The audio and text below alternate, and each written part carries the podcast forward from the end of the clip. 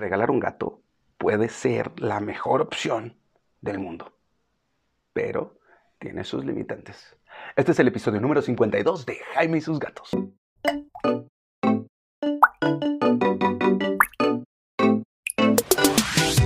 Hola, ¿qué tal? Yo soy Jaime, soy un cat lover y comparto mi vida con cuatro maravillosos gatos que la verdad todos han sido un regalo del cielo.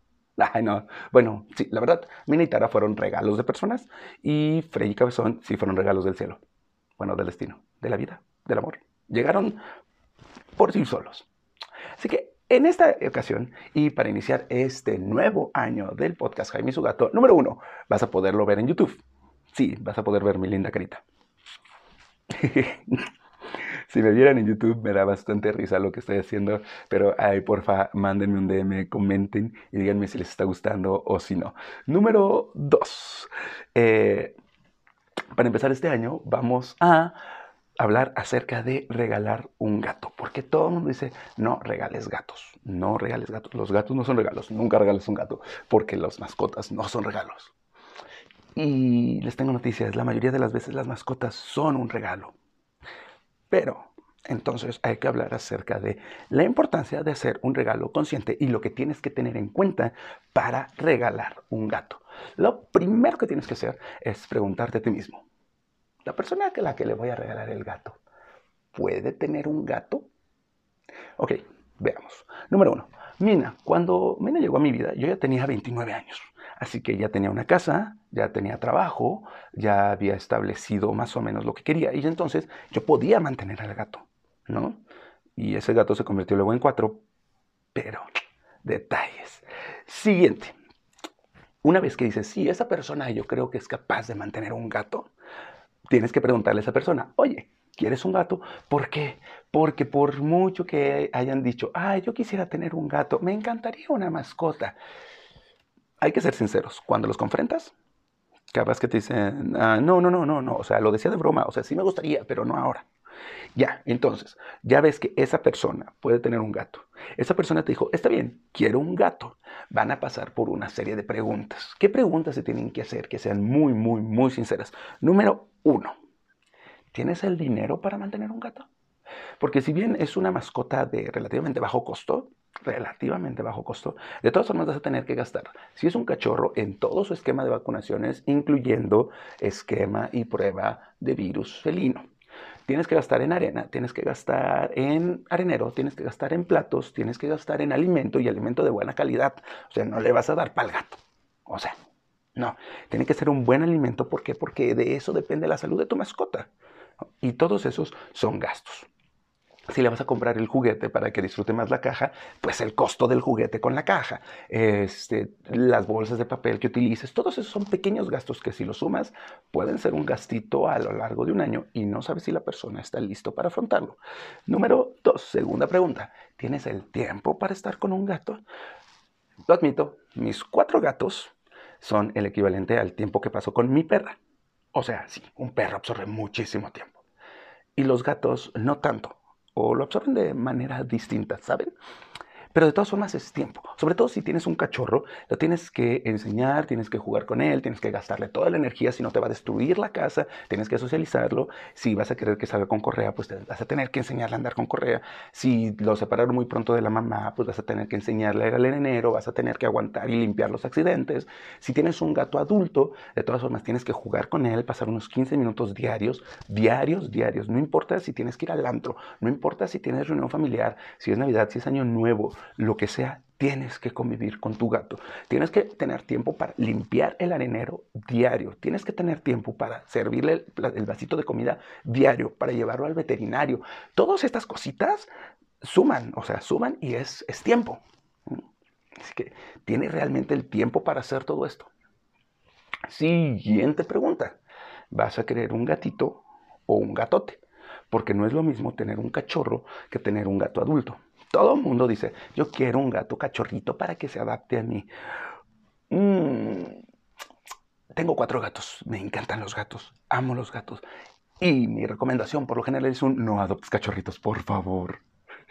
Bueno, sí, pero no si es tu primer mascota. Los gatitos son una bomba de energía, te lo juro. No tienes idea cuánta energía tiene un gatito y vas a tener que tener paciencia porque te va a destruir muebles, te va a tirar macetas, te va a arañar cosas, va a orinar donde no debe, este, va a tener una gama de caos. Mina y Tara fue mucho tiempo trabajando con ellas. Y tienen muchos traumas que yo les causé porque, pues, hay que admitirlo, no era el mejor papá gato cuando ellas llegaron. Hoy en día ya sé un poquito más, no soy experto, pero sé un poquito más de gatos. Y, pues sí, necesitas tiempo y necesitas paciencia y necesitas muchas cosas con un gatito, pero la gente dice, quiero un gatito. Ah, otra cosa, el gatito puede que tú lo ves muy bonito y resulta que crece y después de la adolescencia gatuna ya no es tan bonito y tú dices, ay, mi gato se puso feo y ya no lo quiero y no se vale. Aunque puede pasar lo contrario, puedes adoptar un gato feo. Que todo el mundo dice, ay, está bien feo y bien bonito. Y se convierte en un gato hermoso. También puede pasar, ¿eh? También puede pasar. Y no se los digo mala onda, es que hay que ser sinceros. Hay gente que si su gato se pone feo, lo tira. Suena ojete. No, no ojete, culero. Pero lo hacen. Así que tienen que pensar todos esos factores en cuanto a gatito. Si es un gatote, pues bueno, un gatote ya trae ciertas mañas, sí, pero se pueden moldear, son, luego son más agradecidos. Cabezón, que es una cosa súper cariñosa y que estaba aquí justo antes de que yo empezara a grabar y en el momento en que le puse play saltó y se fue y me arruinó todo mi set de YouTube. Eh, Cabezón es muy cariñoso, llegó conmigo casi de seis años. Y, la verdad se ha adaptado muy bien a todos. Frey llegó conmigo de siete meses y ya venía embarazada. O sea, ya era una gata adulta, ya había, ya había vivido la pobre. Mientras que y Tara llegaron conmigo cada una de tres meses. Así que, pues sí, fue una dinámica muy diferente. Y se los digo, yo que ahorita tengo cuatro gatos adultos, soy feliz con mis gatos adultos, hay paz y tranquilidad en la casa, no es cierto, porque Frey sigue siendo una hostil con Mina.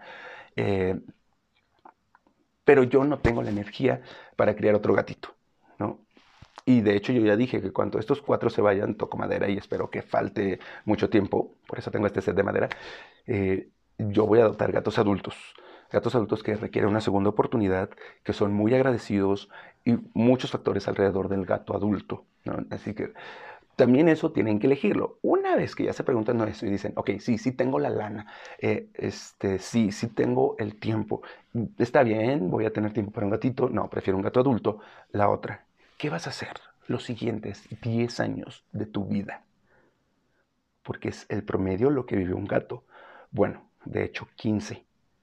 Y si te mudas, si te enfermas, si te casas, si tienes hijos y cualquier cosa que suceda, no se vale bajo ninguna circunstancia decir, es que me voy a mudar, así que tengo que regalarlo. Es que mi hijo nació y tengo que deshacerme de mi gato. Es que a mi pareja no le gustan. No, tu gato va a ser tu familia es que vas a tener que tomar decisiones, sí, con base en tu gato. Tal vez no, no girar tu vida alrededor del gato, pero sí no vas a poder ponerlo en un tercer plano, sino en un segundo plano. Porque para tu gato, tú vas a ser su mundo. Y es un compromiso de 10, 15, 20 años. El gato de mis tías tiene 30. Y todo ha sido un compromiso de vida. Si no estás listo para ese compromiso, si dices, ay, sí, ahorita sí, pero después no, mm, no tengas un gato. Has visto todas las historias de abandono y tú no debes de ser una historia de abandono de gatos. Si ya pasaron todas estas pruebas, ahora sí, acompáñalo al refugio en caso de que quieran un gato adoptado. Les recomiendo que sean de refugio o de rescatistas profesionales que sí te van a cobrar la esterilización, pero es bueno y aparte eso les va a ayudar a mantener a más gatos. Te van a cobrar tal vez un poco de alimento y cosas por el estilo. No adquieras tú el gato y se lo regales. Es importante que el dueño del gato conozca al gato, convivan y socialicen. ¿Por qué? Porque van a ser una familia, van a estar unidos y lo que no queremos es que este propietario de gato tenga gatos que no se lleven con él, ¿no? Porque eso genera abandono. En cambio, cuando van y los ve, incluso cuando es una nueva camada, que vaya y vea cuál es el gato con el que hace clic. De esa forma, sí vamos a asegurar que se reduzca el riesgo del abandono. No se, ah, ten, me encontré este gato, tenlo. No, tiene que haber un clic. Así que acompáñalo a que lo elija.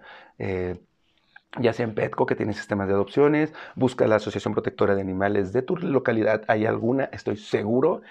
No tanto con la gente que solo, ay, me encontré un gatito, tenlo. Eso no es una adopción responsable. La adopción responsable te van a pedir papeles que no seas menor de edad, te van a pedir que este, lo esterilices, que lo vacunes, y eso es súper bueno, es por el bien del gato.